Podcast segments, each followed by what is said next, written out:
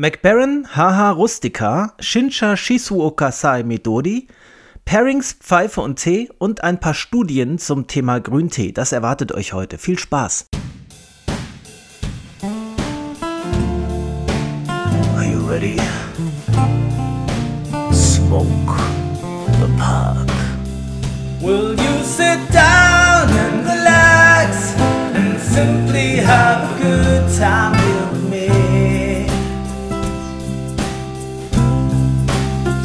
Set aside your fear and your greed and simply live the moment and you'll see you're free.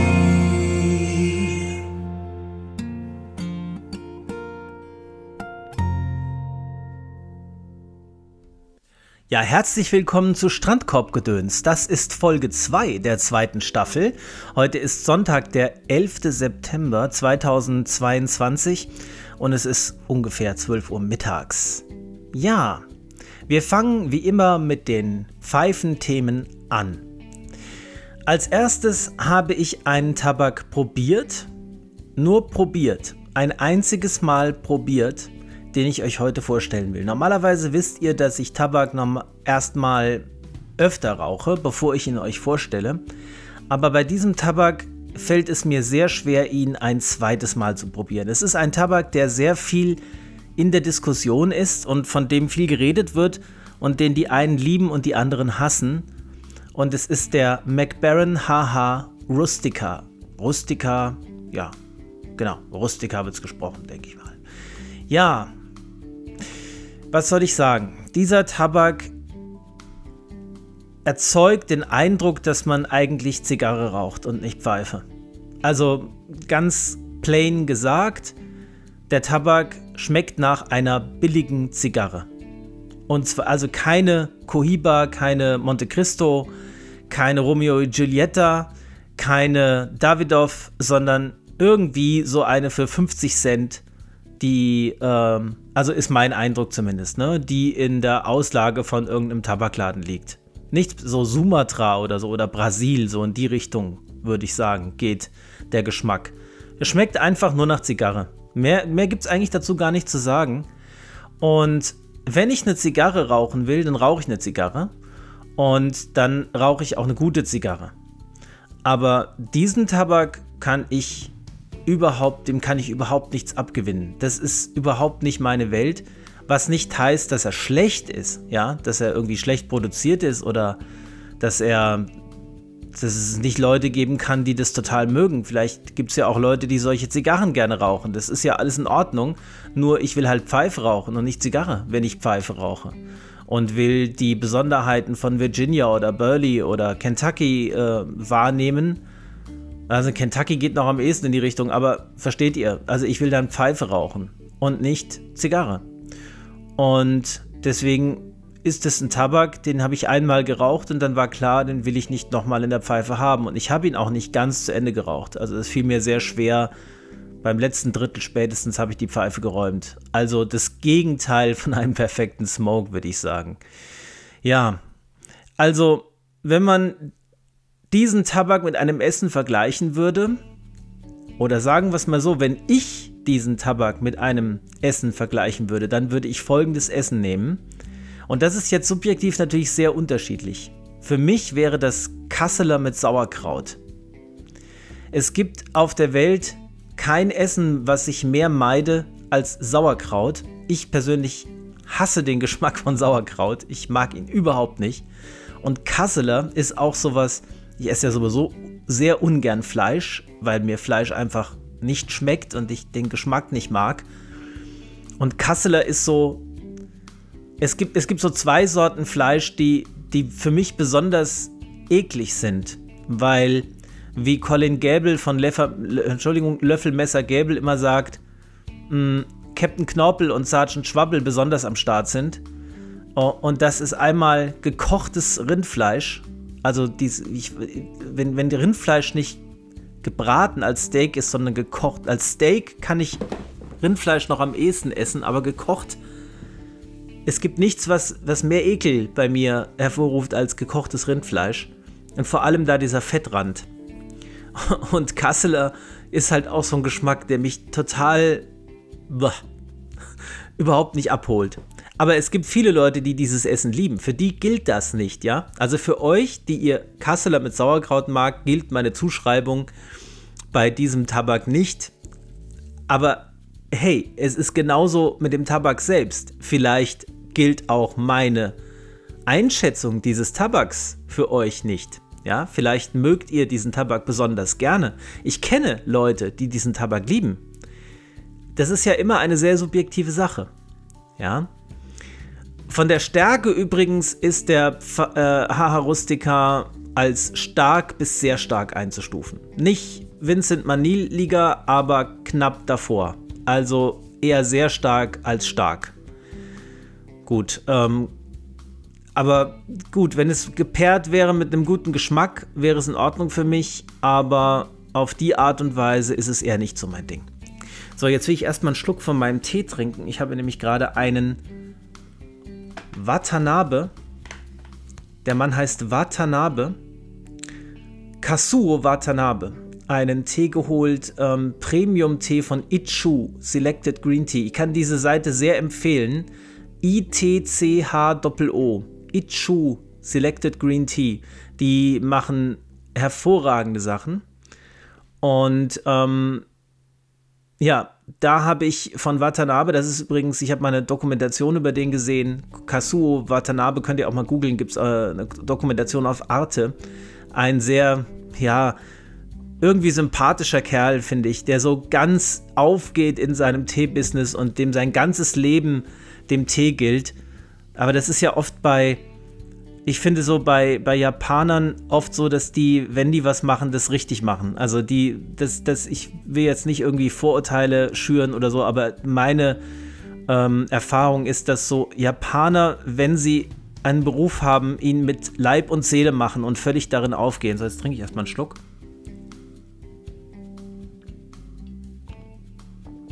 Mmh. Leute, ich sag euch, ein absoluter Hochgenuss. Dieser Tee ist brilliant. Ein, ein Wahnsinnstee. Ich muss gerade noch einen Schluck trinken.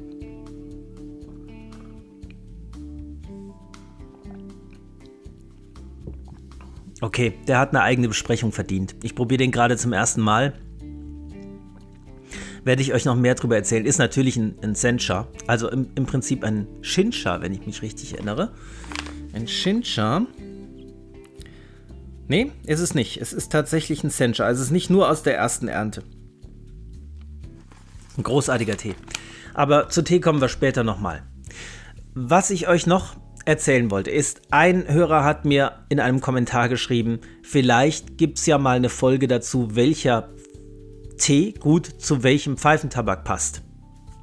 Da habe ich erst gedacht, hm, ich weiß nicht, ob das was ist, worüber ich eine Folge machen will, weil ich persönlich mit diesen Pairings schon immer, also nicht nur bei Tee und Pfeife, aber bei Pairings allgemein eher zurückhaltend bin. Ähm, es gibt ja viele zum Beispiel, also Wein, ich trinke sehr selten Wein, muss ich sagen, eigentlich hauptsächlich im Urlaub. Ja, im Urlaub trinke ich fast immer Rotwein. Das gehört irgendwie mit zum Urlaub dazu bei mir. Aber es gibt so Leute, die trinken Wein gerne zum Essen. Und da bin ich auch eher so, dass ich den Wein getrennt vom Essen trinke. Dass ich zum Essen irgendwie Cola Zero trinke oder irgendwas in der Art und später den Wein hinterher ausführlich genieße und ihm meine gesamte Aufmerksamkeit widme. Und so ähnlich ist es eigentlich bei allem. Also bei mir ist es eher so, dass ich mich frage, trinke ich jetzt noch einen Tee oder rauche ich eine Pfeife oder in welcher Reihenfolge mache ich das? Erst die Pfeife, dann den Tee oder erst mal einen Tee und dann eine Pfeife? Ne, ich würde, glaube ich, eher nicht eine Tasse Tee mit zur Pfeife rausnehmen, weil ich eher dem Tee meine gesamte Aufmerksamkeit schenken will und dann der Pfeife meine gesamte Aufmerksamkeit schenken will. Das ist so ähnlich wie wenn ich beim Pfeife rauchen lese. Ja, das ist, das kann man gut kombinieren.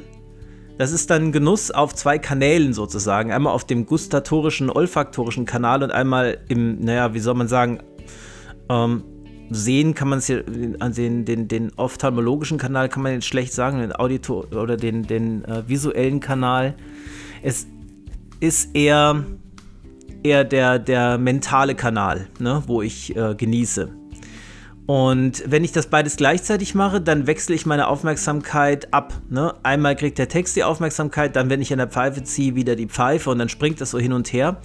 Und dann genieße ich beides gleichzeitig, aber beides nicht so intensiv, als wenn ich es nacheinander mache. Deswegen ist es auch so, dass ich normalerweise, wenn ich Zeit habe, erstmal in Ruhe meine Pfeife rauche, mich der voll widme, meine gesamte Aufmerksamkeit widme und dann das Buch lese und dem meine gesamte Aufmerksamkeit widme, möglichst ohne Ablenkung. Und beim Tee ist es genauso. Ne? Ich könnte mir vorstellen, dass man es kombinieren kann, aber es hat dann beides etwas weniger Aufmerksamkeit, sowohl der Tee als auch die Pfeife. Deswegen bei mir eher nacheinander. Trotzdem fand ich die Idee klasse, weil es diese Kombination, dieses Pairing noch in keinem YouTube-Kanal, den ich kenne, gab. Ja, also welchen Tee sollte man zu welchem Pfeifentabak trinken? Und deswegen habe ich gedacht, ich habe mal überlegt, erstmal theoretisch, ohne es ausprobiert zu haben, theoretisch probiert, äh, überlegt, welchen Tabak würde ich mit welchem Tee mischen. Und da bin ich zu folgendem Ergebnis gekommen. Ich würde am ehesten Latakia-Mischungen mischen mit Schwarztee. Ja, und wenn ich Schwarztee sage, denke ich vor allem an Darjeeling. Oder chinesische Schwarztees. Ne? Also Assam oder Ceylon trinke ich ausgesprochen selten. Ich muss gerade noch mal einen Schluck von diesem wunderbaren Tee genießen. Mm süß, aber auch gleichzeitig würzig, rund, ausgewogen, großartig. Mm. Ja, also wie gesagt, Latakia mit Schwarztee. Warum? Weil beides ein bisschen herb ist. Ja, also das passt gut zusammen, finde ich. Eine Latakia-Mischung zusammen mit einem schönen, spritzigen, herben Darjeeling, würde ich sagen. Könnte man gut kombinieren. Ja, ist sich sehr ähnlich vom Charakter. Japanische Grüntees würde ich mit Virginia mischen, weil beides mild, rund und leicht zu nehmen ist. Ja, also würde auch gut zusammenpassen, finde ich. Wobei Virginias dann eher so ein Virginia wie Feines Virginia von Pfeifenhuber oder den Virginia Flake von Pfeifenhuber, den ich das letzte Mal vorgestellt habe, der so ein bisschen nach Burley auch schmeckt aber schön mild und weich und auch, ja, wenig fordernd ist, so von der Stärke her. Das würde gut zusammenpassen für mich. Bei chinesischem Grüntee, der noch ein bisschen mehr in die herbere Richtung geht, würde ich dann eher Burley-lastige Blends nehmen, sowas wie äh, McBaron Haha Burley Flake. Das würde für mich gut zusammenpassen.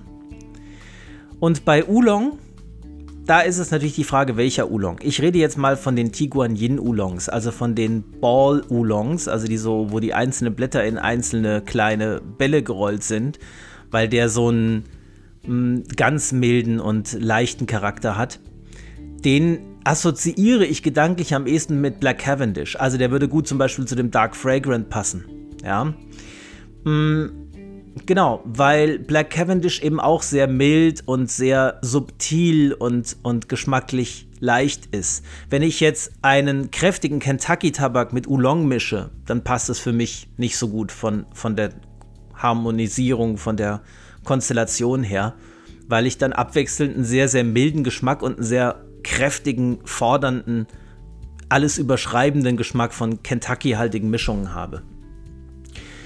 Ansonsten könnte man noch überlegen, ja, welchen Tabak würde ich jetzt mit weißem Tee kombinieren?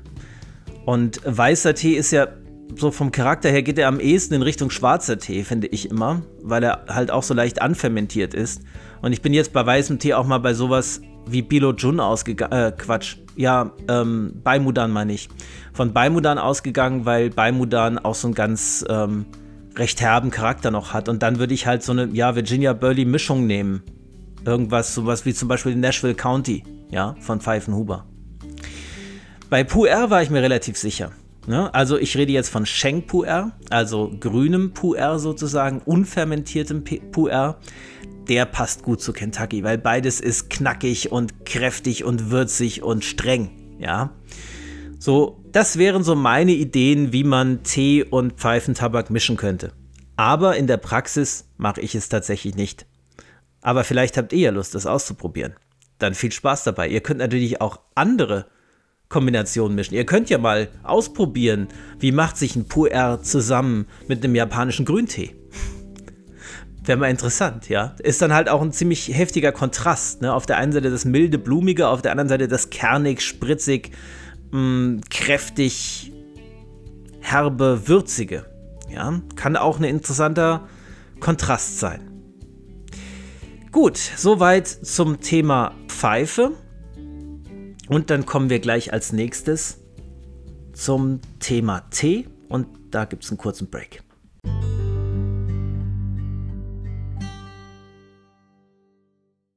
So, kommen wir jetzt zum Tee. Ich möchte euch heute einen Tee vorstellen, den ich mir gekauft habe für die Arbeit. Den nehme ich immer mit an die Arbeit, beziehungsweise da liegt er schon. Und ich freue mich als kleinen Effekt davon, jeden Tag an die Arbeit zu fahren. Weil das Erste, was ich mache, ich komme immer so ein bisschen 20 Minuten früher und das Erste, was ich mache, ist mir erstmal so ein bisschen mein Wasser vorbereiten auf 70 Grad. Ich habe da so ein Thermometer an der Arbeit, wo ich mir das Wasser im Wasserkocher auf 70 Grad erhitze und dann in eine Thermoskanne umfülle. Und dann kann ich den ganzen Tag über immer, wenn ich Zeit habe, hier mal 5 Minuten, da mal 10 Minuten einen kleinen Aufguss machen und den eben trinken. Die 70 Grad sind auch meistens dann nach dem Aufgießen so abgekühlt, dass man ihn fast direkt trinken kann. Das ist also sehr praktisch und sehr gut mit dem Arbeitsalltag vereinbar. Fast sogar noch besser als Kaffee, der meistens kochend heiß aus der Maschine kommt, wo man erstmal eine Zeit braucht, bis man den überhaupt trinken kann. Ja, und diesen Tee habe ich mir im Teehaus Köln gekauft. Das ist also ein Teeladen in Köln, der überall hin verschickt, der höherpreisig ist, aber auch sehr, sehr gute Qualität liefert. Und nebenbei, während ich euch das erzähle, trinke ich weiter den Watanabe Premium Tee von Ichu. Und jetzt habe ich gerade den zweiten Aufguss hier und ich kann euch sagen, die Farbe ist jadegrün. Also ich habe selten einen so, ich muss gerade noch mal einen Schluck nehmen. Ich habe selten einen so tiefgrünen Grüntee gesehen. Also der ist wirklich in der Tasse dunkelgrün, ja. Und der Geschmack ist überwältigend. Das ist jetzt der zweite Aufguss und das ist immer der beste, finde ich. Wow.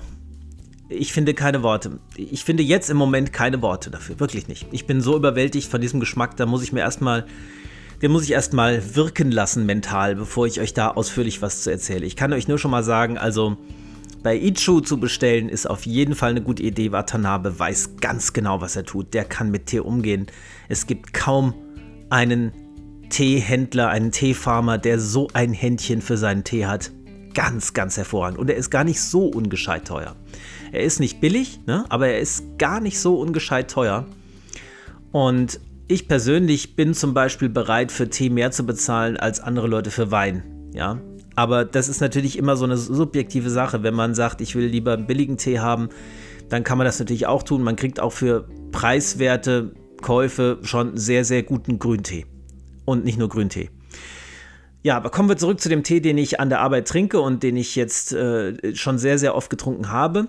Das ist der sogenannte, jetzt muss ich, das muss ich ablesen, sonst verspreche ich mich, das kann ich nicht auswendig. Aus 2022 ein Shincha. Das heißt erstmal, der wurde ungefähr im März, April geerntet dieses Jahr. Der ist also ganz frisch. Und es war die erste Teeernte. Und die hat einfach den Ruf, die beste zu sein ja, ist sie auch. Also es schmeckt einfach am intensivsten, am, am leckersten und am frischsten und ist einfach großartig. Ich muss ja sowieso sagen, dass ich japanischen Grüntee am originalsten finde, was Tee angeht. Also der ist in keiner Weise weiterverarbeitet. Ne? Der, der wird so hergestellt, dass praktisch der Grüntee nur möglichst schnell der grüne Tee, also der, was heißt der grüne? Der, der Tee, die Pflanze selber wird so aufbereitet, dass praktisch nur so schnell wie möglich das Wasser entzogen wird, sodass man so nah wie möglich an dem Geschmack dran ist, den man hätte, wenn man die Teepflanze einfach essen würde. Ja, also ganz naturbelassen.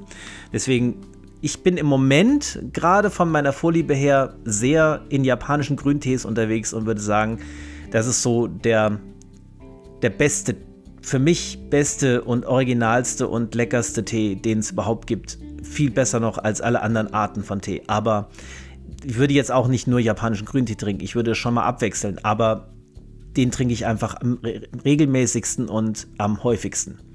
Und das ist ein 2022 Shinsha und der Name ist Shisuo Kasai Midori. Ich hoffe, ich spreche das richtig aus. Ich bin nicht wirklich gut in Japanisch. Ne? Ich kann kein Japanisch. Aber ich versuche immer so nah wie möglich dran zu sein, was ich so mitkriege aus verschiedenen YouTube-Videos und ja, von Don von Mei Lee vor allem. Da höre ich mir das ab sozusagen. Und der ist gar nicht so übertrieben teuer. Da kosten 50 Gramm 13,50 Euro. Okay, was heißt das jetzt? Umgerechnet auf die Tasse.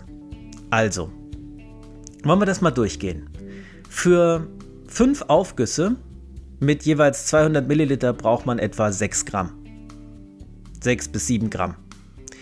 Das ist letztlich doch 6 bis 7 Gramm auf einen Liter. Ne? Man, viele bereiten ja Tee so zu, dass sie sagen, sie nehmen die 6 bis 7 Gramm einmal in einen Liter Wasser, lassen das 3 Minuten oder 2 Minuten ziehen und trinken dann den ganzen Liter dann hat man eben, das ist eine Art Tee zu trinken. Das kann man machen. Dann hat man immer den gleichen Teegeschmack für einen ganzen Liter. Oder man macht es eben nach der Kung Fu Methode, dass man die 6 Gramm mit 200 Milliliter aufgießt. Erstmal, also hier ist übrigens bei dem, ähm, bei dem Icho-Grüntee ist immer eine genaue Brauanleitung dabei. Also da steht genau drauf, wie viele Sekunden die einzelnen Aufgüsse haben sollten. Bei dem, den ich von Tee aus Köln habe, ist das nicht der Fall. Dann mache ich das immer so, erster Aufguss 30 bis 60 Sekunden, weil der Tee noch verschlossen ist und erstmal das heiße Wasser in den Tee eindringen muss. Und dann der zweite Aufguss 15 Sekunden, der dritte vielleicht 20, der vierte 25 und der fünfte 30 Sekunden oder vielleicht auch wieder eine ganze Minute. So gehe ich da ungefähr vor. Nochmal zum Vergleich, hier auf dem Icho Premium Tee, den ich gerade trinke, steht drauf, erster Aufguss 60 Sekunden, zweiter 15, dritter 30, vierter 45. Letzter vielleicht nochmal 70 Sekunden. Kann man auch machen. Ja, ist probiert, experimentiert da mal, probiert mal aus, was für euch am besten ist. Wie gesagt, ihr könnt euch, euch auch umentscheiden, wenn ihr gerade den dritten Aufguss trinkt und habt 20 Sekunden ziehen lassen und denkt, oh, der war jetzt aber etwas schwach, ja, der war ein bisschen wässrig macht das nächste Mal einfach 50 Sekunden draus. Ja, einfach so, dass ihr sagt, da muss ein bisschen, der muss ein bisschen länger ziehen. Also das kann man ja immer so nach Gefühl machen. Aber den, wie gesagt, geht sich so aus. Auf erster Aufguss 30 Sekunden, zweiter 15, dritter 20, vierter 25, letzter 30 bis 60 Sekunden, je nachdem, wie der vierte war. Und man hat dann also, wir wollten ja den Preis kalkulieren, 6 Gramm auf etwa 1 Liter. Jetzt machen wir es mal nicht komplizierter als nötig. Wir sagen mal 5 Gramm für einen Liter. Ja, das ist dann ein bisschen teurer letztlich, aber sagen wir mal so 5 Gramm. Das heißt, man hätte so 10 oder sagen wir ruhig, sagen wir 9 Liter aus 13,50 Euro rausgeholt. So, 9 Liter für 13,50 Euro. Das heißt, der Liter kostet 1,50 Euro ungefähr. Ja, ist jetzt nur überschlagen, ein bisschen weniger eigentlich noch. Also 1,30 Euro, 40, sowas für einen Liter. Ja? Das heißt, die Tasse kostet letztlich noch 30 Cent, 20 bis 30 Cent. So. Denkt man erstmal, ne, 13,50 Euro ist viel Geld für 50 Gramm Tee, aber wenn man dann mal überlegt, dass die Tasse 20 bis 30 Cent kostet, dann ist man auf keinen Fall teurer unterwegs als mit Kaffee. Ja, also eigentlich ein ganz gut preisiger Tee und von der Qualität ein sehr, sehr, sehr, sehr guter Tee. Der Shincha, von dem ich euch jetzt erzähle, ich habe mir mal, während ich den getrunken habe, so ein paar Begriffe aufgeschrieben, die mir dabei in den Kopf kamen. Das war einmal weich. Ja, also ich, es ist jetzt gerade ein bisschen schwierig, weil ich den anderen nebenbei trinke. Ich muss übrigens gerade noch mal, es tut mir leid, aber er schmeckt so gut. Mm. Ich würde euch gerne was abgeben über den Podcast, aber es geht nicht. Wahnsinn. Wahnsinn. Also guckt mal bei Icho Grüntee rein. Ihr könnt da einfach nicht falsch liegen, egal was ihr da kauft. Gut, aber zurück zu diesem. Also Shizu Okasai Midori, weich, ja, also sehr wenig bitter. Rund sage ich ja fast immer. Rund ist für mich so ein Begriff wie, ich wiederhole mich da ein bisschen, ne? aber rund heißt einfach ausgewogen und als Geschmackserlebnis insgesamt integer und gleichmäßig und passend und ohne Ecken und Kanten. Ja, deswegen rund. Süß, auf jeden Fall sehr süß vom Geschmack her. Wirklich, aber es ist, es ist keine Zuckersüße. Ne? Also wenn ich bei Tee von süß rede, dann ist es nicht direkt die Süße von Honig oder von Zucker, aber es geht schon sehr in die Richtung. Das ist jetzt was ganz anderes, als wenn ich einen Tabak als süß bezeichnen würde, weil da ist es für mich ein Charakter. Hier ist es wirklich der Geschmack auf der Zunge. Er ist einfach süß. Und gleichzeitig würzig. Der hat diesen Umami-Geschmack und den kann man ganz schlecht in Worte fassen. Das ist dieser typische Grüntee-Geschmack, ähm, den japanische Grüntees so haben. Es, es hat diese Würzigkeit. Das, das, ich habe schon mal überlegt, ob ich sagen könnte, es geht so ein bisschen in die Richtung Knoblauch, aber dann kriegt ihr einen völlig falschen Eindruck, weil grüner Tee schmeckt nicht nach Knoblauch. Aber diese, dieser markante und auch bleibende Charakter, dieses Aroma, was so, ich sage mal so lingert, ne? weil dieses Wort to linger in Englisch da ganz gut passt. Also der, der hängt noch so im, im Mundraum rum für eine Zeit. Ne? Also den wird man so schnell nicht los, den Geschmack. Der, der klingt noch so nach für ein, zwei Minuten. Und das finde ich ganz hervorragend. Und gleichzeitig auch blumig. Also so in die Richtung Geranie. Ja, vielleicht so ein bisschen Kamille. So, so die Kombination. Ne? Auf einerseits Umami, andererseits blumig. Also ein sehr, sehr, sehr guter Shincha. Kann ich sehr empfehlen. Könnt ihr auch direkt, wenn ihr wollt, mal bestellen. Bei teehaus.com kann man äh, einfach Teehaus eingeben, kleingeschrieben in ein Wort teehaus.com. Da gibt es diesen Tee auch jetzt noch zu bestellen und der wird auch da als Tipp angegeben, ne? als Preis-Leistungstipp. Und das ist er wirklich. Er ist wirklich sehr, sehr, sehr, sehr, sehr, sehr gut für seinen Preis. Ja, ich feiere ihn und er ist auch wunderbar geeignet, um ihn so nebenbei zu trinken. Er macht einfach den Tag zu was Besonderem. Ne? Ich muss wirklich sagen, seit ich Tee an der Arbeit trinke, ich trinke ja auch gern Kaffee, aber seit ich Tee wieder an der Arbeit trinke, freue ich mich wirklich auf die Arbeit. Und das ist auch immer so eine kleine Belohnung zwischendurch. Wisst ihr, ich habe irgendeinen Termin, ich mache irgendwas Anstrengendes, ich erledige was, was erledigt werden muss, und dann belohne ich mich hinterher mit so einer Tasse von diesem Shincha. Und dann habe ich eigentlich an der Arbeit das Gefühl, ich habe frei. Ich bin im Urlaub, während ich diesen Tee trinke. Das ist immer ganz, ganz toll. Ja. Gut, was soll ich sagen? Ähm, ich habe im Prinzip alles zu dem Shincha gesagt. Ich komme jetzt zu einem anderen Thema und zwar, welche gesundheitlichen Vorteile Grüntee so hat. Das ist nämlich was, wisst ihr, wenn wir über Pfeifentabak reden, dann wissen wir alle, das ist nicht unbedingt gesund, was wir da machen. Es ist natürlich auch nicht vergleichbar mit Zigarettentabak, der noch viel, viel, oder Zigarettenrauchen, ja, die man inhalativ raucht, die wesentlich, wesentlich schädlicher sind, aber wir wissen eigentlich, wir machen nichts Gesundheitsförderliches, im Gegenteil. Ne? Wir gehen bestimmte Risiken ein. Aber darüber haben wir ja schon oft geredet, wir sind ja alle erwachsene Leute. Übrigens an dieser Stelle ein kleiner Einschub zum Thema Warnhinweise. Habe ich noch nie was zu gesagt. Ich finde diese Ekelbilder und diese Warnhinweise auf Tabak völlig überflüssig. Völlig, also auch aus psychologischer Sicht, überhaupt kein bisschen effektiv.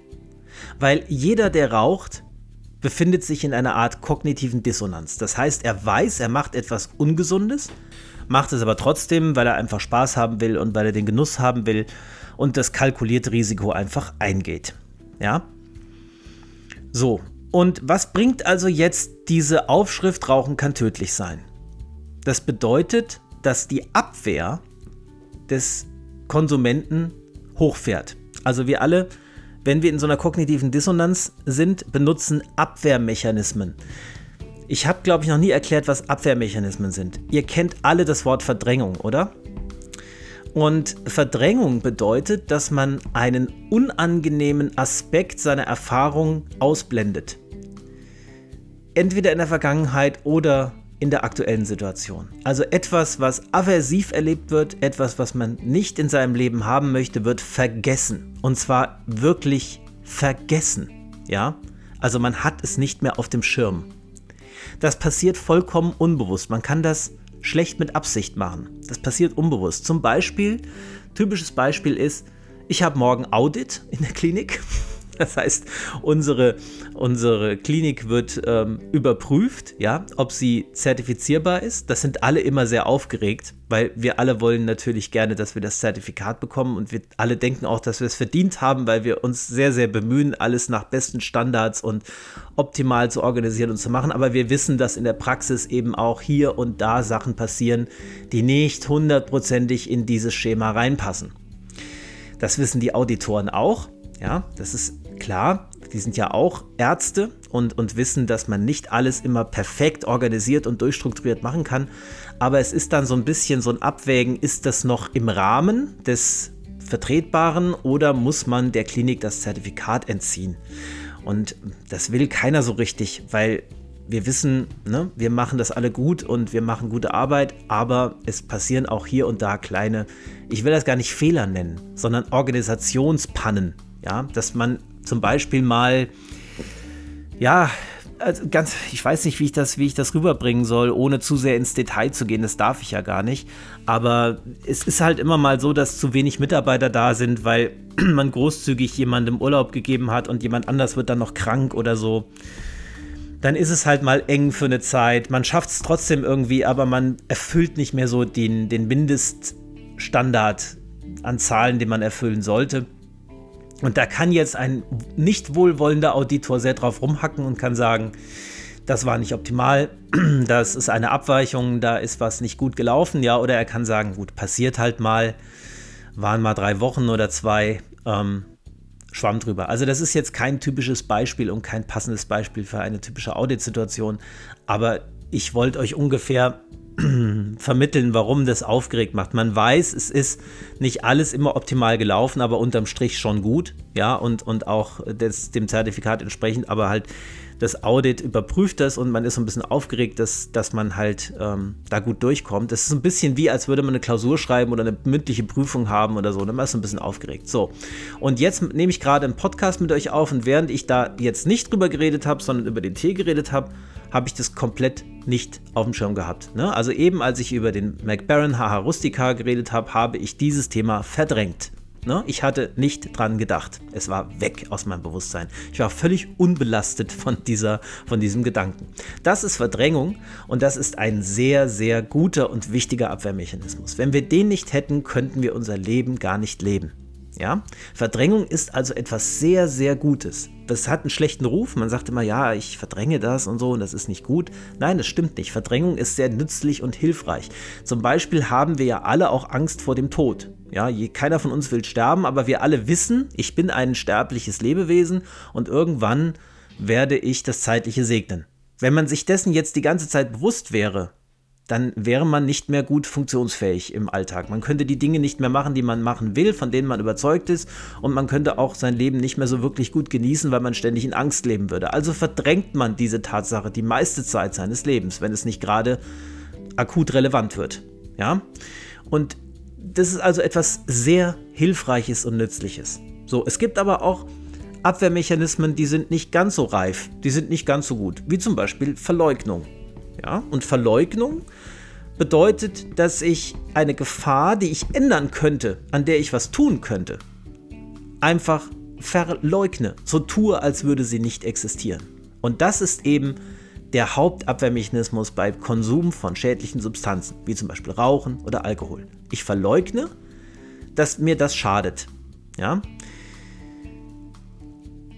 Das ist, was versteht ihr, ist anders als Verdrängung, ne? Das ist Verdrängung, das, das schadet niemandem, weil ich blende etwas aus, was ich sowieso im Moment nicht ändern kann, also was mich im Moment nur behindern würde. Verleugnen heißt, eigentlich könnte ich was ändern, eigentlich könnte ich es besser machen, aber ich tue so, als könnte ich nicht und als wäre es egal. Das ist also ein ganz, nicht ganz so konstruktiver Abwehrmechanismus, aber das ist eben der Hauptabwehrmechanismus beim Rauchen und beim Alkoholtrinken und solchen Dingen. Und Abwehr kostet immer Kraft. Ja, das heißt, wenn ich einen aversiven Affekt nicht wahrnehmen will, muss mein Unterbewusstsein eine gewisse Arbeitsleistung vollbringen, um diesen Aspekt auszublenden. Es gibt noch viele andere Abwehrmechanismen, aber ich will euch nicht mit den Details langweilen. Vielleicht kann ich da, aber eigentlich ist es auch ganz interessant. Vielleicht kann ich irgendwann mal in einer Folge mehr darüber erzählen. Es gibt noch so interessante Sachen wie Projektion und, und ähm, ja, dann auch sowas wie rationalisieren, intellektualisieren. Also kennt ihr alle, wisst, wisst auch wahrscheinlich, was es ist, aber wie gesagt, an anderer Stelle dazu vielleicht mehr. Ich bleibe mal nur bei der Verleugnung. Verleugnung kostet auch Kraft, ja. Übrigens, der Grund, warum man eine Depression bekommt, kann der sein, dass man zu viele aversive Affekte hat, vor allem Wut und Ärger, die man ständig abwehren muss, um im Alltag zu funktionieren. Und dieser enorme Kraftaufwand, den man dann innerlich unbewusst betreibt, der kann dazu führen, dass man abgeschlagen ist, müde, die Stimmung schlecht ist, dass man nicht mehr schlafen kann nachts, weil man ständig innerlich unter Anspannung steht, dass man sich nicht mehr konzentrieren kann, dass man keinen Appetit mehr hat, dass man sich nicht aufraffen kann, Dinge zu tun, weil man einfach so ausgelaugt und müde und erschöpft ist und dass man gar keine richtige Freude mehr empfinden kann. Das ist eigentlich der Entstehungsmechanismus von Depressionen. Deswegen ist die Behandlung von der Depression psychotherapeutisch auch die, dass man sich wieder bewusst wird, was man eigentlich da die ganze Zeit abwehrt, wogegen man sich die ganze Zeit innerlich wehrt und dass man vielleicht an dieser Sache, anstatt sich ständig nur innerlich dagegen zu wehren, auch was ändern könnte. Ja, also dass man den Grund für den Ärger unter Umständen beseitigen könnte. Wenn man das dann tut, braucht man den Ärger nicht mehr, dann braucht man die Abwehr nicht mehr, dann hat man weniger Kraftanstrengung, die Depression geht weg. Das ist das Prinzip von Psychotherapie. So funktioniert es auch ganz gut in, in der Regel. Aber jetzt zurück zum, zur kognitiven Dissonanz. Also ich habe, ich mache etwas, ja, entscheide mich dafür, muss aber ausblenden, dass ich eigentlich etwas Schädliches tue. So, das kostet Kraft, das ist Verleugnung.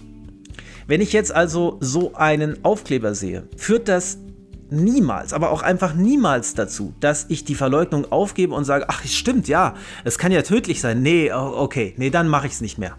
Ne? Also, ist gut, dass du es nochmal gesagt hast. Ne? Jetzt ist es mir klar geworden. Ich lasse es. Ich, äh, ich schmeiß alle meine Pfeifen weg und höre auf zu rauchen. Nein, das passiert nicht. Was in, was in Wirklichkeit passiert, ist, dass man mehr Kraft braucht, um das wieder auszublenden. Und das ist lästig und anstrengend und führt dazu, dass man diese Warnhinweise hasst. Ja, und das geht ja fast allen Rauchern so. Man mag sie nicht, weil man sich damit, weil man wieder damit konfrontiert wird und sich damit beschäftigen muss. Und dann gibt es so schöne Sachen, wie dass Leute diese Warnhinweise überkleben oder abreißen oder die, den Tabak umfüllen, damit sie es nicht mehr sehen. Mache ich ja selbst auch so. Ja, aber es führt eben nicht dazu, dass man aufhört zu rauchen. Und bei diesen Ekelbildern ist es noch krasser, weil die so gestellt und übertrieben und unrealistisch sind. Also schaut euch mal an, was auf diesen Bildern zu sehen ist. Das gibt es doch nur in seltenen Fällen, solche extremen Verläufe. Da werden die, die, die extremsten Verläufe und das Widerlichste gezeigt, was man sich überhaupt vorstellen kann. Das sind doch keine realistischen Folgen vom Rauchen. Das haben doch die meisten Leute nicht. Das ist normal, das ist das, was man, was man hat, wenn man raucht und sich ansonsten überhaupt nicht um seine Gesundheit kümmert und alles schleifen und vergammeln lässt. Ja, dann, dann hat man vielleicht irgendwann solche Mundhöhlen, wie da immer gezeigt werden, ja. Und natürlich kann man auch Krebs kriegen und kriegt eine Laryngektomie und der Kehlkopf wird entfernt und dann ist dann so ein Tracheostoma abgebildet. Ja, klar, wissen wir alles, aber es ist nicht die Regel. Es ist nicht das, was in der Regel passiert. Das heißt, wir sehen, ah ja, okay, Extrembeispiel muss ich irgendwie ausblenden. Gleichzeitig muss man mit diesem Ekel irgendwie zurechtkommen, den muss man wieder auch abwehren. Und ja, was passiert? Bestimmt nicht, dass man sagt, ach, stimmt, nee, also so will ich nicht enden, dann höre ich mal auf zu rauchen. Nein, man fährt nur die Abwehr hoch. Ja, die kognitive Dissonanz wird kurzzeitig etwas größer, man fährt etwas die Abwehr hoch und raucht trotzdem weiter. Deswegen sind diese Warnhinweise aus meiner Sicht vollkommen uneffektiv. Die bringen nichts. Ja? Ich weiß aber ehrlich gesagt nicht, ob es Studien dazu gibt, ob sich seit Einführung der Ekelbilder und der Warnhinweise das Rauchverhalten verändert hat. Aber so wie ich mitkriege, ist es eher nicht der Fall. So vom, ja, von meinem Verständnis her. Was ich allerdings schade finde, ist, sind zwei Sachen. Das eine ist, dass auf alkoholhaltigen Getränken überhaupt keine Warnhinweise vorhanden sind. Ja, warum ist das der Fall? Alkoholhaltige Getränke sind aber mindestens so gefährlich wie Pfeife rauchen oder Zigarre rauchen. Ja, mindestens aus meiner Sicht. Da ist aber nicht mal im Kleingedruckten irgendwo auf der Flasche zu lesen, dass Alkohol schädlich ist. Das wird, also es wird praktisch von den Herstellern schon verleugnet. Und das finde ich dann nicht gerecht. Wenn man es da weglässt, dann kann man es auch auf Pfeifentabak weglassen, finde ich. Ja. Man könnte, was ich sinnvoll fände, wäre so ein Zwischenweg, dass man wie früher, ganz früher, als ich noch ein kleiner Junge war, auf den Zigarettenpackungen irgendwo drauf stand, Achtung, eine kleine Warnung, ne, Sie wissen, Rauchen ist wir heißen das nicht gut, dass sie das rauchen, was sie da gerade rauchen. Das ist nicht gesund. Wir warnen sie davor, das kann üble Konsequenzen für ihre Gesundheit haben. Nur, dass hier nochmal ne, rechtlich abgesichert irgendwo an der Stelle das erwähnt wird. So könnte ich mir vorstellen, dass man auch auf dem Pfeifentabak irgendwo hinten klein äh, zwei Zeilen draufdruckt. Zur Erinnerung, am besten ist es, wenn sie mit Rauchen aufhören. Ne? Am gesündest, die gesündeste Option wäre das zu lassen. Das würde, glaube ich, auch einen höheren Effekt haben, weil es eher subtil ist und weil man nicht so die Abwehr so hochfahren muss und nicht so eine krasse kognitive Dissonanz hat, sondern immer wieder vielleicht hier und da erinnert wird, ja, ich sollte mein Verhalten vielleicht doch langfristig mal überdenken. Ja, und dann, das würde eher zu einer Änderung führen, als diese fetten, schwarz auf weiß gedruckten Wörter, die da stehen, völlig krass ins Gesicht, ja, und diese Ekelbilder ist meine Meinung, ne? wäre geschickter. Und das könnte man doch auch auf alkoholhaltige Getränke draufdrucken. Ja, zum Beispiel auf eine Flasche Wein oder auf eine Flasche Bier einfach hinten drauf. Bitte seien Sie sich bewusst, dass Alkohol süchtig macht und dass Alkohol äh, zu Krebs führen kann und außerdem Ihre Leber nachweislich schädigt und zu Blutungen in der Speiseröhre führen kann, all sowas, ja, sollte man da hinten draufschreiben. Gut, das ist das eine, was mich ärgert. Und das andere, was mich ärgert, ist, dass auf guten Lebensmitteln, auf Lebensmitteln, die die Gesundheit nachweislich fördern und Krankheiten vorbeugen, dass da nicht ein positiver Hinweis draufsteht. Warum steht nicht im Supermarkt überall da, wo es frische Beeren gibt, Brombeeren, Heidelbeeren, Himbeeren, da sollte ein Schild stehen, greifen Sie zu. Mit diesem Lebensmittel erhöhen Sie Ihre Chance, ohne Krebs durch Ihr Leben zu gehen. Ja?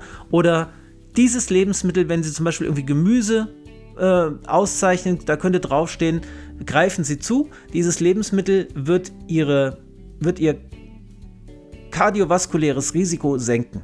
Ja? Sie werden weniger wahrscheinlich Herzinfarkte kriegen und ähm, Schlaganfälle. Warum steht es da nicht drauf? Warum steht nicht auf Knoblauch? Bauen Sie so oft wie möglich Knoblauch in Ihren Speiseplan ein. Es gibt Hinweise, dass das sehr gut für Ihre Gesundheit ist. Warum steht auf grünem Tee nicht? Oder auf Tee allgemein? Dieses Getränk sollten Sie so oft wie möglich trinken, denn es gibt viele Studien, die zeigen, dass Sie damit Ihre gesundheitlichen Chancen deutlich verbessern. Ja, und weil es das nicht gibt, habe ich gedacht, erzähle ich euch heute mal, was Grüntee so alles kann. Denn da brauchen wir keine kognitive Dissonanz und darauf einen Schluck Tee. Kleinen Moment.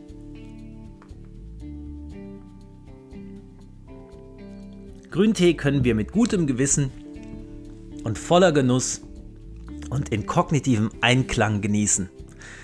Denn vor allem Grüntee hat so viele positive Auswirkungen auf die Gesundheit, dass ich überhaupt kein schlechtes Gewissen habe. Und ich meinerseits als Podcast-Autor oder Podcast-Hersteller oder Podcast-Sprecher keinerlei Gewissensbisse habe, euch viel über Tee zu erzählen.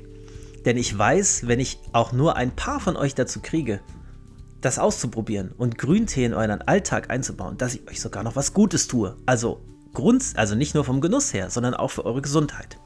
Deswegen möchte ich hier ein bisschen erzählen. Ich habe zwei Studien rausgesucht, beziehungsweise das sind keine Studien, das sind nicht einzelne Studien, sondern das sind ähm, Reviews. Reviews heißt immer, da hat sich jemand die Mühe gemacht und hat sich die ganze Literatur der letzten Jahre angeschaut, vielleicht sogar der letzten 30, 40 Jahre, die es zu dem Thema gibt und hat das alles mal zusammengeschrieben. Ne, hat das so zusammengefasst. Also fünf Studien wurden so gemacht, zehn wurden so gemacht, da kam das raus, da kam das raus. Unterm Strich gibt es Sachen, die dafür sprechen, andere, die dagegen sprechen, dass es gut für die Gesundheit ist, aber die meisten sagen, es ist gut und so weiter. Ne?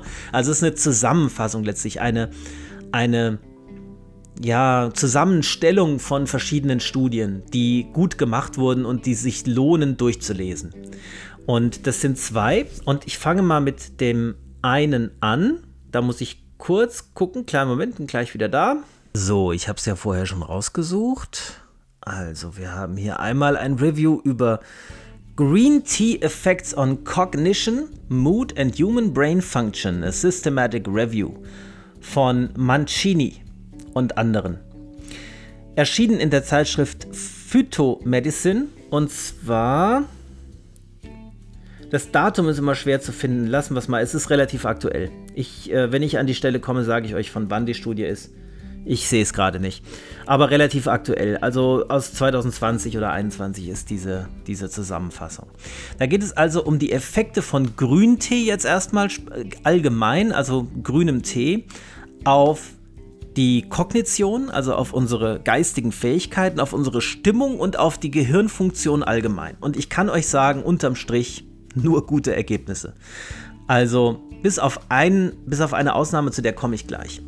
Und zwar kann Grüntee die Konzentrationsfähigkeit, die Wachheit, die Stimmungslage, im, insbesondere Linderung von Ängsten betreffend und die Gehirnfunktion allgemein verbessern. Und zwar einerseits kurzfristig, direkt nachdem man ihn getrunken hat, und auch langfristig, wenn man wenigstens, und jetzt passt auf, es ist nicht viel nötig, 100 Milliliter Grüntee am Tag reichen schon aus, um langfristig eine Verbesserung unserer Stimmung und unserer geistigen Fähigkeiten, unserer Gehirnfunktion zu erlangen. 100 Milliliter. Ja, ich trinke gerade den 400. Milliliter sozusagen aus in diesem Tee. Muss ich gleich nochmal machen. Also ein Tee auf die gesundheitlichen Auswirkungen von Grüntee. Hm. Und das Schöne ist, ich trinke ja Grüntee nicht, weil ich mich jetzt unbedingt gesundheitlich boosten will und weil ich denke, das ist notwendig und wichtig, sondern ich trinke ihn ja in erster Linie, weil er mir schmeckt. Und wenn er dann auch noch gleichzeitig solche Effekte hat, ganz, ganz toll. Und wie immer haben auch die meisten Forscher sich damit beschäftigt, welche Stoffe im Grüntee sind es denn jetzt? Ja, also wir haben ja immer das Bedürfnis, wenn etwas aus der Natur eine positive Wirkung hat, herauszufinden, welche einzelnen Stoffe in diesem Nahrungsmittel sind es jetzt, die diesen positiven Effekt erzeugen. Und es hat sich ja schon oft gezeigt, also sowohl in der Ernährungswissenschaft als auch bei solchen Sachen wie Tee, dass es nicht ein einzelner Stoff ist, sondern dass es die Komposition in der Art und Weise, wie sie in der Natur vorkommt, dass es die Komposition von verschiedenen Stoffen ist, die in der Zusammenwirkung dann ihre positive Wirkung entfalten. Und ein Beispiel davon ist das L-Theanin. L-Theanin ist ein Stoff, der in Tee vorhanden ist und der kann die Wachheit und die Aufnahmefähigkeit verbessern. Allerdings nicht, wenn man ihn isoliert zu sich nimmt. L-Theanin in einer Kapsel oder so führt eher dazu, dass der Blutdruck steigt und dass sich die Stimmung verschlechtert. Also es hat einen negativen Effekt. Die positive Wirkung von L-Theanin kommt erst zur Entfaltung, wenn sie mit Koffein kombiniert wird. Also L-Theanin und Koffein zusammen, wie es im Tee vorhanden ist, führt dann zu einem gewünschten positiven Effekt auf die Gehirnfunktion und ist einerseits angenehm, andererseits auch wirklich funktionsverbessernd. Auf der anderen Seite, alleine würden diese beiden Stoffe diese Wirkung nicht entfalten. Ja? Und die optimale Mischung der beiden Substanzen ist in der Teepflanze schon für uns fertig vorbereitet. Wir müssen uns keine Gedanken mehr darüber machen, wie viel brauche ich von dem einen, wie viel von dem anderen Stoff, sondern genau so, wie es in der Natur präsentiert wird. Genau so. Genau in dieser Konstellation ist es gut. Ja? Das heißt, es ist Unsinn zu sagen, wir extrahieren diese Stoffe in Kapseln. Da machen wir uns diese schöne Komposition kaputt. Das ist nicht nötig. Außerdem macht es keinen Spaß, eine Kapsel zu schlucken. Ich weiß nicht, warum die Leute immer unbedingt Kapseln schlucken wollen. Es ist viel besser, ihn einfach so zu konsumieren. So, letzter Schluck. Dann wird nicht mehr für Tee trinken unterbrochen. Mm. Oh, es ist gut. Ja, okay. Ich bin wieder bei euch. Also, L-Theanin, gut, aber nur in Verbindung mit Koffein und zwar genau in dem Mischungsverhältnis, wie es in Tee vorhanden ist. Das andere Wundermittel im Tee ist das EGCG. Das ist Epigallocatechingalat. EGCG. Dieser Stoff hat einen sehr guten Ruf.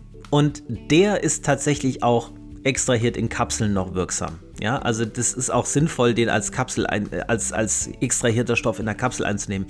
Aber warum sollte ich das tun, wenn ich ihn in so leckerer Form zugeführt bekommen kann? Ja, warum soll ich da eine Kapsel nehmen? Es ist doch viel angenehmer, den Tee zu trinken. Aber gut, wer das gerne machen möchte, kann es ja tun. Aber EGCG hat sehr, sehr viele angenehme Wirkung, vor allem auf die Stimmung und es wirkt angstlindernd und entspannend. Und jetzt könnt ihr euch vorstellen, warum die Wirkung von Grüntee so toll ist, weil wir haben auf der einen Seite die aktivierende, leistungssteigernde und Wachheit fördernde Wirkung von L-Theanin und Koffein zusammen, gleichzeitig mit einer angstlindernden und entspannenden Wirkung durch das EGCG. Und diese Kombination könnt ihr am eigenen Leib erfahren, wenn ihr mal einen Liter Grüntee über ein paar Stunden verteilt trinkt. Ihr werdet euch großartig fühlen. Und ich habe gestern noch mal ein Video von Don gesehen, der gesagt hat, wenn ihr über Tee reden wollt, wenn ihr anderen Leuten Tee nahebringen wollt, wenn ihr andere Leute von Tee begeistern wollt, dann überlegt euch, was ist es, was euch am Tee am meisten fasziniert? Ihr mögt verschiedene Aspekte vom Tee schätzen. Die Farbe, den Geruch, den Geschmack, das Ritual, die Wirkung. Es gibt viele Aspekte, die man an Tee schätzen kann. Aber welche fasziniert euch am meisten? Und bei mir sind es zwei Aspekte. Das ist natürlich einmal der Geschmack. Das Ritual an sich, da wisst ihr, bin ich gar nicht so fixiert drauf. Ich mag das zwar auch mal mit einem Gong Fu Set wirklich mit einem Gong Dao Bai und mit einem Gaiwan und das alles so richtig schön nach traditioneller chinesischer Art zu machen, das macht mir schon auch Spaß oder mal so ein Kiosu zu benutzen, wie ihr auf dem Titelbild von heute seht. Das habe ich mir übrigens gekauft in einem Teeladen, Tee Schwendner in Marburg. Habe ich das stehen sehen und habe gedacht, Mensch, so ein Kiosu suche ich und dann sehe ich da eins für 44 Euro. Gut, das ist jetzt nicht komplett aus Ton, ne? also der, der Filter ist hier aus Metall und das soll angeblich den Geschmack nochmal ungünstig beeinflussen, wenn man Metall an Tee kommen lässt, aber ich, diesen Effekt, den, den merke ich nicht. Also mir schmeckt der Tee wunderbar daraus und für 44 Euro, normalerweise kosten die 150 bis 200 Euro diese Kiosus, diese diese handgefertigten Topf, äh, Töpfe, Kannen aus Ton. Also den habe ich mir mitgenommen, sehr, sehr lecker. Das mache ich auch mal ganz gerne, ja. Dass ich einfach so ein kleines Ritual hier habe mit dieser kleinen Kanne, wo ich das dann aufgieße und in, in, die, in die Tasse umfülle. Aber mir reicht auch einfach eine andere, einfache Art der Teezubereitung. Ich kann ihn auch einfach in den Filter machen, aufgießen und den Filter kurz zur Seite legen. Ist alles möglich. Hauptsache, ich habe den Geschmack. Also der Geschmack ist das eine, aber was mich noch mehr fasziniert an Tee ist tatsächlich seine Wirkung. Und ich muss sagen, aus der eigenen Erfahrung heraus ist die Wirkung von japanischem Grüntee die angenehmste. Und von Matcha. Ne? Also ist ja auch japanischer Grüntee, ist halt nur pulverisierter Grüntee, den man direkt mittrinkt und nicht aufgießt. Also die, die Wirkung von Grüntee finde ich so angenehm, so wunderbar, dass, dass mich das am meisten dran fasziniert. Aber dicht gefolgt vom Geschmackserlebnis natürlich. Ja, also das sind beides Aspekte, die mir sehr wichtig sind und von denen ich euch erzählen will und mit denen ich euch begeistern will. Und ich habe neulich zum Beispiel, wir haben immer in der Klinik so eine Besprechung, die geht über zwei, zweieinhalb Stunden, ne, wo wir wirklich konzentriert Dinge durchgehen und äh, auf Details achten und sehr konzentriert die ganzen zwei Stunden sein müssen. Und wenn ich da vorher einen Kaffee trinke, dann bin ich die erste Stunde von dieser Besprechung wach, fokussiert und aufmerksam, aber auch irgendwie hippelig und aufgeregt.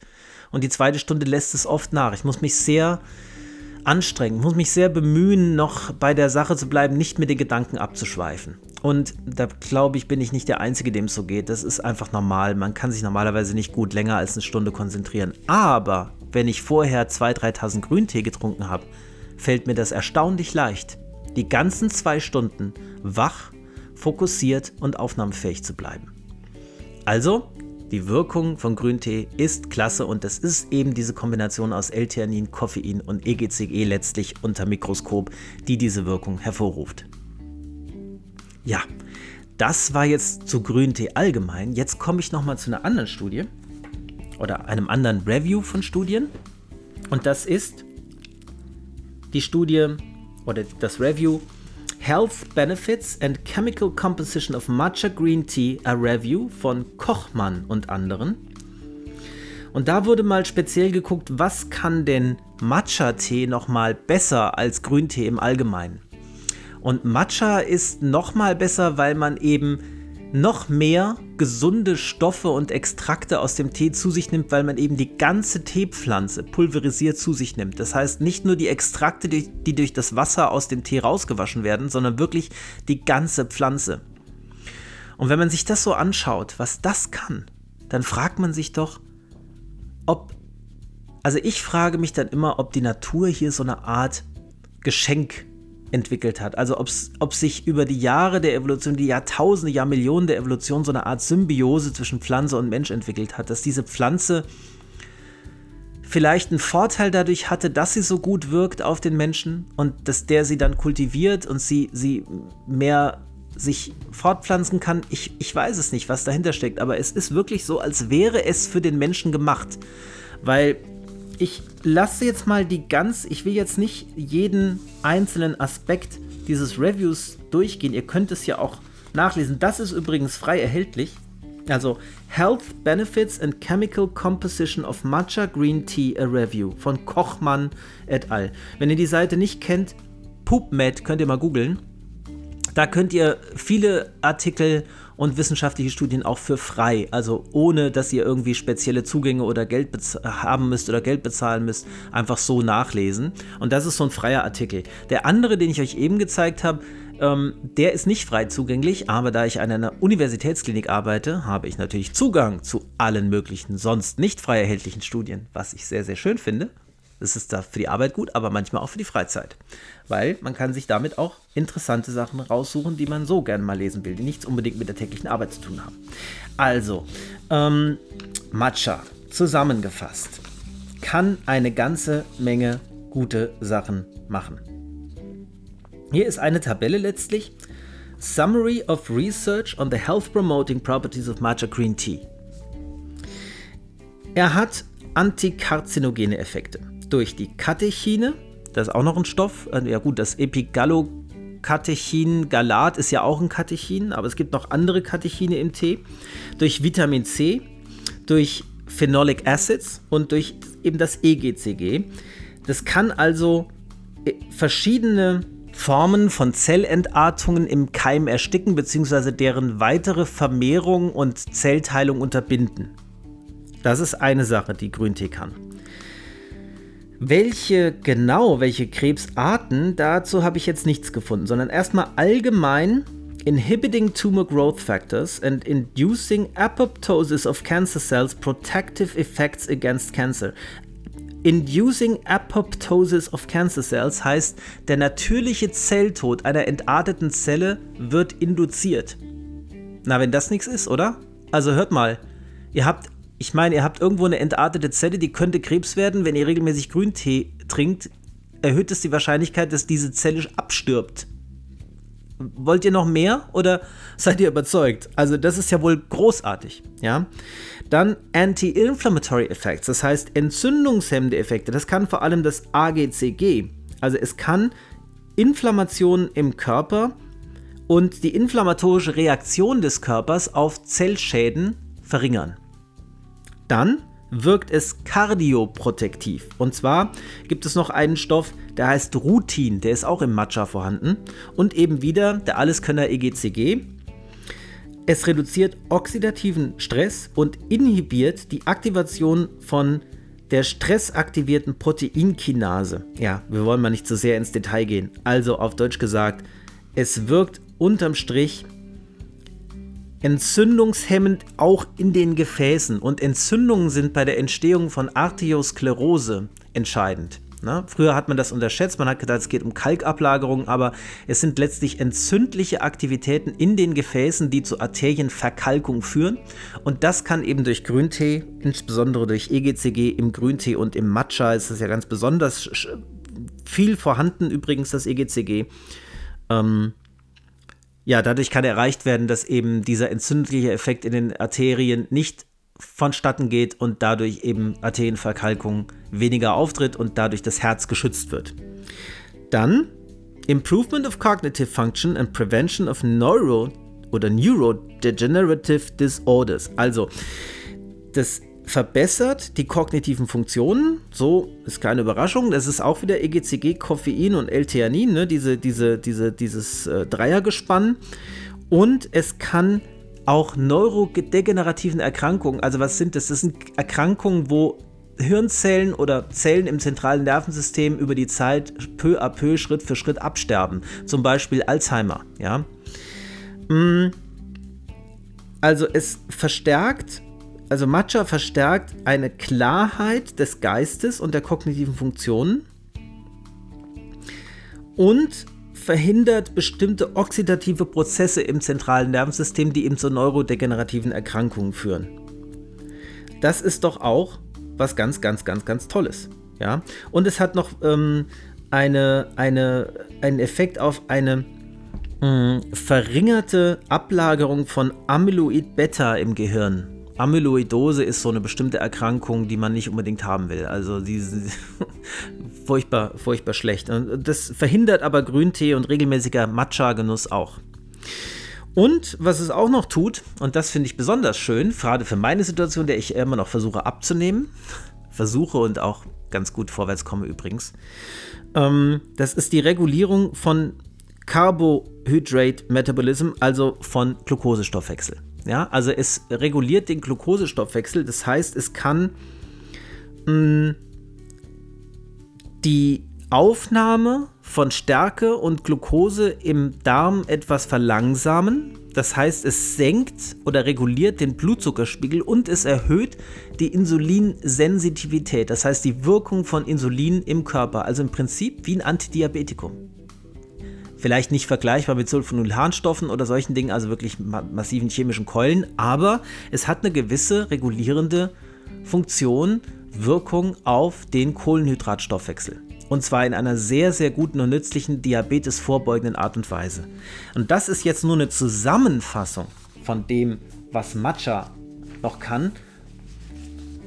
Ne? Und ihr seht, da gibt es eine große Überschneidung mit den Dingen, die Grüntee auch kann, was nicht wundert, weil Matcha ja auch grüner Tee ist. Aber es, es hat halt nochmal eine besonders hohe Konzentration von diesem EGCG und dadurch ist es nochmal besonders hilfreich in vieler Hinsicht. Also, Vielleicht kann das nochmal eine zusätzliche Motivation sein, Matcha auch in euer Leben einzubauen. Also ich mache es mittlerweile so, dass ich einfach immer morgens ähm, ich trinke sowohl einen Espresso, weil den brauche ich auch irgendwie für den Genuss einfach morgens. Ich trinke erstmal einen Espresso, dann gehe ich duschen, mache so alles fertig für die Arbeit und wenn dann der bittere Geschmack vom Espresso weg ist, vielleicht nochmal einen Schluck Wasser zwischendurch, dann trinke ich kurz bevor ich losfahre noch einen schönen Matcha. Also immer so 2 Gramm auf 80 Milliliter Wasser. Der Genuss ist ja eine ganz andere Sache. Also der Genuss ist ja an sich schon toll, aber ähm, wenn es dann auch noch solche positiven Wirkungen hat, umso besser. Ja, also es gibt im Hinblick auf grünen Tee und insbesondere Matcha für eure Gesundheit eigentlich nur gute Nachrichten. Was ihr vielleicht nicht so tun solltet, ist L-Theanin als Supplement einnehmen. Das ist offensichtlich nicht ganz so gut. Ne? Muss ja auch nicht sein. Warum sollte man das tun? Ja? Tee trinken seid ihr auf jeden Fall immer auf der sicheren Seite. Und der Unterschied zwischen grünem Tee, also unfermentiertem Tee und fermentiertem Tee ist eben, dass durch die Fermentation viele von diesen positiven Effekten etwas zurückgehen. Das heißt jetzt nicht, dass schwarzer Tee schädlich ist, ja, oder nicht auch gut ist. Ja, der kann es nur nicht ganz so gut wie der unfermentierte Tee. Also der, der ist etwas weniger effektiv im Hinblick auf diese gesundheitlichen Wirkungen. Aber er ist immer noch gut. Es ist immer noch eine gute Idee, schwarzen Tee zu trinken, so, so viel man möchte. Aber grüner ist halt besonders gut und da ich die Wirkung und auch den Geschmack von grünem Tee tatsächlich schwarzen Tee in der Regel vorziehe, passt es für mich perfekt. Und wenn ich euch jetzt noch keine Lust gemacht habe, mal Matcha auszuprobieren oder Sencha oder sowas in der Art, dann weiß ich es auch nicht.